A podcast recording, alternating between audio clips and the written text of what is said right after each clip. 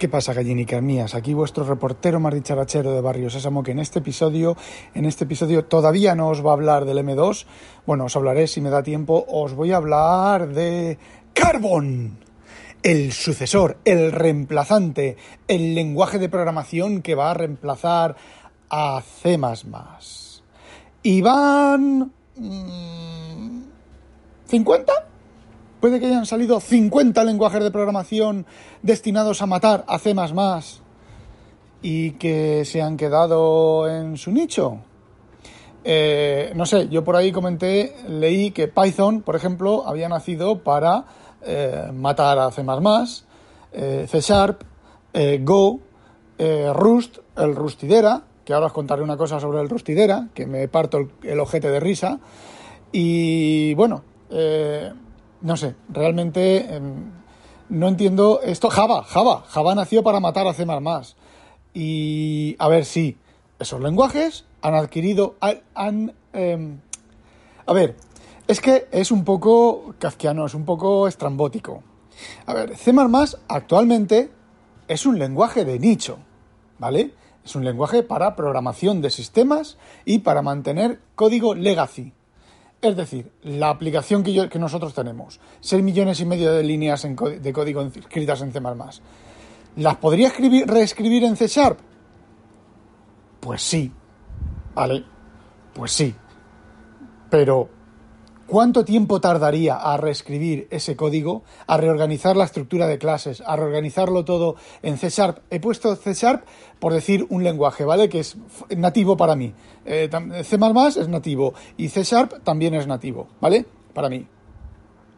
Entonces, o en Python o en cualquier otro lenguaje, pues sí, 6 millones y medio de líneas de código, de las cuales, pues 5 millones será código, es código legacy, aproximadamente 5 millones, es código legacy, luego eh, un millón será código entre medias, ¿vale? De C++ más o menos moderno, y luego el medio millón de líneas es código moderno, ¿vale? Es relativamente moderno. Eh, pues nada, sí, venga, vamos corriendo, vamos a reescribir el código en Carbon, en Carbon, que encima, bueno, que vamos a estructurar este, este podcast porque si no me, voy, voy pegando botes de, de un sitio a otro, ¿vale? C++ es un lenguaje actualmente de nicho, ¿vale? Es un nicho muy grande, pero es un lenguaje de nicho. Tú, si te pones a escribir, aprender C++, pues no vas a aprender C++ para hacer desarrollo web. Es absurdo. Poder hacerlo lo puedes hacer, ¿vale? De hecho, hubo una temporada, un tiempo, que eh, los famosos CGI, que eran ficheros.cgi que eran realmente ejecutables que se colocaban en el servidor y el, HTML le pedía a esos CGI que hicieran una, una, tarea. Incluso se generaba código HTML a partir del CGI, ¿vale? Y acceso a bases de datos, eh, lo que fuera, ¿vale? Se controlaba desde un CGI, ¿vale? Estoy, estoy hablando de, de hace muchos años, ¿vale? Pero de ahí hasta, hoy en día, hoy en día, el C++ es un lenguaje de nicho. Es un lenguaje para programar sistemas operativos, es un lenguaje para eh, que es un nicho, ¿vale? La gente normalmente tú encuentras un, desarrollador por la calle y no desarrolla, no, no escribe sistemas operativos, ¿vale? Ni el, el C++ es un lenguaje de nicho, porque es un lenguaje para sistemas legacy, sistemas que tienen muchísimas líneas en código fuente escritas en C++, líneas que encima sabes que funcionan porque están súper probadas, pues no las vas a reescribir en nada. Y realmente pocos desarrollos nuevos, modernos, se empiezan o se empiezan a escribir en, en C++. A ver, y no me estoy quejando, ni estoy despotricando, ni nada. Eso es un hecho. La de lenguajes que nacieron para matar a COBOL o a Fortran y todavía siguen, COBOL y Fortran.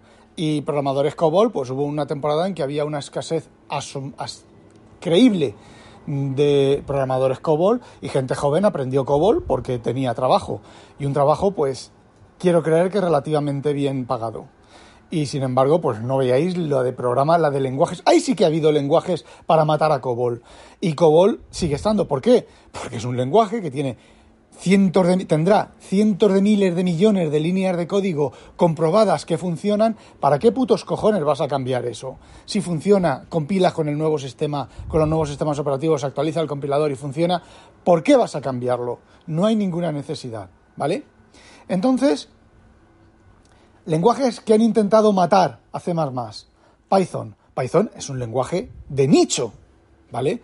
Tú no haces un sistema operativo en Python, tú no haces un sistema operativo, eh, tú no haces una, aplicación de sistemas en Python. Bueno, eh, la tarea sí que hace cosas de sistemas en Python, pero son complementos, ¿vale? Tú Python lo usas para el desarrollo web, para el machine learning y ya está, ¿vale? Eh, otro lenguaje, Java. Java, el lenguaje que iba a acabar con todos los lenguajes, el Language Terminator, el no va más, la maravilla de las maravillas del lenguaje. ¿Java qué es? Java es otro lenguaje de nicho. Java se ha quedado para applets, que el Java incluso nació para la plataforma, para los navegadores, y poco Java hay en los navegadores, ¿vale? Hay JavaScript, que no tiene nada que ver con Java. ¿Vale? Aunque empiece con el mismo nombre. Esto es como que eh, alguien eh, resulta que los chicles de goma ácida, de fresa ácida, perdón, estén de moda y salgan, saquen un coche de fresa ácida, ¿vale? No tiene nada que ver, solamente aprovechar el tirón del nombre Java, ¿vale? ¿Y Java qué es? Otro lenguaje de nicho. Ya veréis en qué vamos a terminar, ¿vale? Ya lo veis viendo. Entonces, eh, Rust. Rust nació, Rust fue el, sí que es la maravilla, lo más de lo más, el, el superlenguaje, el lenguaje del siglo XXI. ¿Cuánto tiempo tiene Rust? ¿Dos años? ¿Tres años? Rust iba a acabar, iba a terminar con C++, iba a hundir en la puta miseria a C++. ¿Y dónde está Rust? Microsoft ha dicho que va a hacer Rust, Linus Tolbars ha dicho que va a permitir Rust en el Kelmer. Aquí ahora viene un, un choteo y unas risas a costa del, del Linusito. Y repito, ¿dónde está Rust? ¿Ha sustituido a código en C++? Yo no veo nadie que haya dicho, no, es que ahora Office es está escrito en, en Rust. O Windows, la mitad de Windows la hemos reescrito en Rust. No. Eh, Microsoft dijo que iba a hacer cosas en Rust, pero cucu, cucu, cucu, cucu, cucu. ¿Por qué no tiene...? Pues no lo sé. Realmente no lo sé. Pero Rust, a fecha de hoy, ni siquiera es un lenguaje de nicho. ¿Vale? Es un lenguaje en busca de cliente. Y ahora vienen y me sacan el Carbon. El Carbon que he de reconocer que la sintaxis avanzada de C++ es bastante barroca y bastante complicada. El C++ pues tiene una serie de mm, cosas raras ahí, un poco raritas de sintaxis que ya podían haberla simplificado un poquito, ¿vale? Eh, esa sintaxis es así porque viene heredada de C y bueno, es sintaxis heredada y bueno, ¿qué queréis que os diga? También la semántica de Move y los concepts que mira algo por encima de la marinera, hay que echarles de comer aparte. Pero bueno, la sintaxis que he visto yo de Rust, pues la verdad es que no es tampoco ninguna sintaxis sencilla como la de suenen fanfarrias C Sharp, ¿vale? Que también tiene sus cositas, ¿vale? Eh, pero es que ahora el carbón, el cabrón este, eso es críptico, eso es Perl, eso es, no sé, es tremendamente críptico. Variables con una sola, de una sola letra, eh, para definir una variable tienes que el nombre, luego el tipo, dos puntos, no sé qué, una flecha y no sé cuánto y el valor, algo así, porque parece ser que les han comentado la sintaxis y dicen que eso acelera mucho el tiempo de compilación. Sí, a ver, el reconocer variables, el tipo de una variable, variable no, el tipo de una variable acelera mucho el tiempo de compilación, el reconocer los tipos de variables y una mierda. ¿Vale? Una, cuando tú haces un parser de C, lo que de C++, lo que hace, y me imagino que el, el Rustidera y el cabrón este y todos harán lo mismo, es que dividen, generan un árbol de tokens, ¿vale? Un token, que es una palabra reservada, una construcción, ¿vale? Hacen el árbol de tokens y luego parsean el árbol de tokens. Bueno, pues el árbol de tokens, ahí está los, las instancias de control, las funciones, las clases, los objetos, los punteros dis, todo ese tipo de cosas. Eh, entonces, pues el reconocimiento de tipo de variables, pues es una cosa más que está ahí, una de las poquitas cosas que está más ahí. Lo que ocurre es que a lo mejor, conforme está, parece una sintaxis similar al RPN de las calculadoras, ¿vale?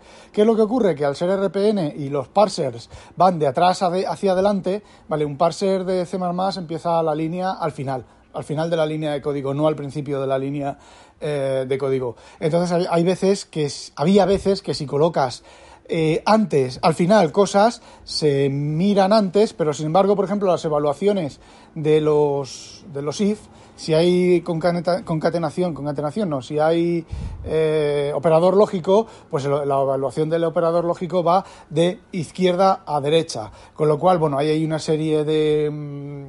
Trucos, ¿vale? De cosas. ¿Qué es lo que ocurre? Fijaos, fijaos. Si se empieza por la parte de la derecha y se, van se va construyendo el árbol de tokens de la derecha a la izquierda, cuando parseas el token, es de la izquierda a la derecha. Es decir, el último token que han metido es el de la izquierda del todo, que es el primero. En el caso de una sentencia if, el parse empieza a evaluar por la izquierda. Fijaos el truquito. Bueno, pues dicen que utilizando esa sintaxis se mejora mucho el tiempo de compilación. Eso es mentira. Y tenemos el ejemplo de C Sharp, que eh, es una sintaxis muy similar a la de C y sin embargo los tiempos de compilación son inmediatos. A ver, es inmediato compilar un programa de C Sharp grande, casi inmediato. Entonces, bueno, pues es la excusa. Eh, Google lo intentó con Go, eh, Go, otro lenguaje destinado, eh, bla, bla, bla, bla, otro lenguaje originalmente destinado a matar C++, se ha quedado el lenguaje de nicho. cuando yo dije lenguaje de nicho, alguien dijo, sí, sí, se usa mucho en Google. Se usa mucho en Google, en el nicho de Google, ¿vale? En las cosas que haga Google internamente o dentro de los servidores o tal. Y este, este lenguaje yo creo que ni va, le va a pasar como al Rust. Se va a hablar mucho se va a hacer mucha publicidad de él, pero a la hora de la verdad se va a comer los mocos como se los está comiendo el Rust, ¿vale? Eh, y ahora vamos a la anécdota de eh, Linus Tolbars. Linus Tolbars hace mucho tiempo dijo que no quería C++ en el núcleo, porque el C++ en el kernel de Linux, en el Kelmer de Linux, porque eh, el C++ era un lenguaje lento, era un lenguaje que podías cometer muchos errores, era un lenguaje, no se dijo una serie de gilipolleces. ¿Por qué? Muy sencillo, porque el tío no sabe C++. Posiblemente haya intentado aprender C++ y no haya sido capaz de aprender C++. Y eso no es ningún desmérito, eh, es simplemente que eh, no le ha puesto el tesón adecuado. A ver, C++ no es un lenguaje que te sientas, como Python, te sientas... Eh, yo aprendí Python en una semana, me leí la documentación los dos primeros días y los, dos, los tres siguientes días hice cuatro o cinco ejemplos y ala, hacer bots en Python eh, para los servidores de, de a ver, mm, no, C++ no es así, ¿vale? Entonces, pues requiere cierto, ciertos recursos que pues nadie, no, mucha gente no es capaz, no es capaz, no, no quiere eh, emplearlos y, y, ya está, no tiene más, ¿vale? Entonces, pues eh, este hombre dijo aquello que C++, además, las excusas son las excusas que ya he comentado en, en eh, en ingeniería inversa de una patata comenté por qué si vas a aprender un lenguaje de bajo nivel no aprendieras ensamblador y aprendieras C++, tampoco C, y aprendieras C++, y di los motivos por los cuales se había pensado que se, dice que C++ es un lenguaje ineficiente, que es lento, que es patatín, patatán, patatón, ¿vale? Todo eso es mentira, todo eso era verdad al principio de C++, explicado por qué era verdad, ¿vale? Pero ahora ya no es verdad, ¿vale? El código generado con C++, y de hecho el dinero invertido en los optimizadores de C++, eh, pues genera mejor código que casi cualquier otro, otra compilación. Desde luego, mejor que Python, mejor que Rust, mejor que lo que quieras, mejor que Rust y desde luego mejor que el, la contraption este de, del, del cabrón. Entonces, hace unos días, Linux dijo que iba a permitir una nueva interfaz en el Kelmer. Iba a permitir conexión con Rust. Eh, no sé, me entra la risa. me entra la risa. Ya veremos. Aquí os emplazo a ver qué ocurre con el soporte para Rust en el Kelmer. Y más aún viniendo de GCC, que no son precisamente los mejores compiladores del mundo, ¿vale? eh, no, ¿vale? Por mucho que pensáis, mucho que os imaginéis y penséis que GCC, GCC mm, es un compilador mediocre, ¿vale? Mediocre tirando a malillo.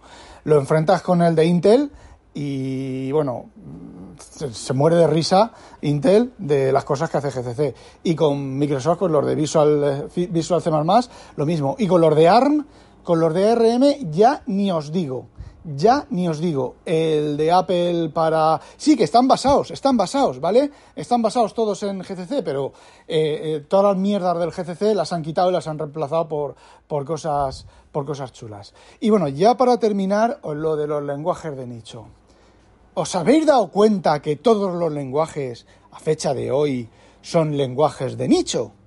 Pensadlo un momento. No hay un lenguaje de propósito general que valga para todo.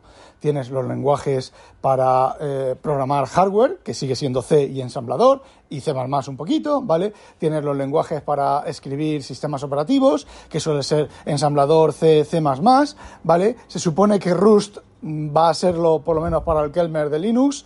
Eh, ya veremos en qué termina eso, porque otra de las cosas que no sabéis de los lenguajes y de los compiladores es que, eh, a ver, uno cuando da en la universidad da tecnología de compiladores y tal, y sí, le hacen hacer un compilador o un parser o alguna cosa de esas, pero luego está la puta y la cruda realidad del código generado, que muchas veces los compiladores no generan el código que tienen que generar, ¿vale? No es fácil generar código efectivo y código bueno a partir de un lenguaje de programación. Y no es la primera vez que yo me he encontrado con un internal compiler error o simplemente que el compilador ha generado mal código. Yo tengo, yo tengo un, pragma para desactivar una serie de opciones del compilador en un bloque de código porque genera mal código. ¿Vale? En el caso que os comento es el optimizador. Y bueno, esto me pasó después de reportar otro error del compilador que eh, un programa compilado en debug eh, funcionaba bien y en release no funcionaba bien, lo reporté a Microsoft y me dijeron que no era un fallo y que no era que compilaba bien, o sea, en release compilaba bien y ejecutaba bien, cosa que no es cierta, ¿vale? No era cierta. Eh, entonces yo le respondí que, vale, entonces ¿por qué en debug he generado otro tipo de código? Se callaron y al cabo de unos meses salió un parche que arreglaba lo que estaba ejecutando mal en, en release, pero no reconocieron que, eh, o no lo reconocieron directamente, que en release generaba mal código. Era un tema de mezclar operadores lógicos con eh, aritmética. A ver, desde las reglas, a lo mejor desde las reglas del compilador, el compilador estaba generando código adecuado, pero a partir del código fuente al código generado no era correcto, ¿vale? Y bueno, de vuelta a los lenguajes de nicho, eh, hoy en día todos los lenguajes son lenguajes de nicho. No hay ningún lenguaje que no sea de nicho, ¿vale? Entonces, que unos señores vengan a decir que han creado un lenguaje para matar a C++, pues es de risa. Es de risa, porque si C++ fuera el lenguaje con el que se hace todo, pues dirías, vale, sí, como mm, hace unos años, vale, sí, pues mira, sí, a ver si matan al C++. Mm, ¿Por qué? Porque les interese comercialmente, porque lo que sea, ahora hay un evento sobre C++, programación de C++ en, en Canadá, creo que es, no, sé, no me acuerdo cómo se llama. Y bueno, eh, el tema es que es la fama que tiene C++ y el lenguaje para matar a C++. Es la única explicación que veo, porque, no sé, simplemente, eh, no sé, no tengo Ah, bueno, chorradas, ¿vale? Todo esto son chorradas, son pajas mentales, problemas del primerísimo mundo de los desarrolladores de C++. Yo, mira, fijaos lo que os digo. Yo encantadísimo de que salga un lenguaje que acabe con C++.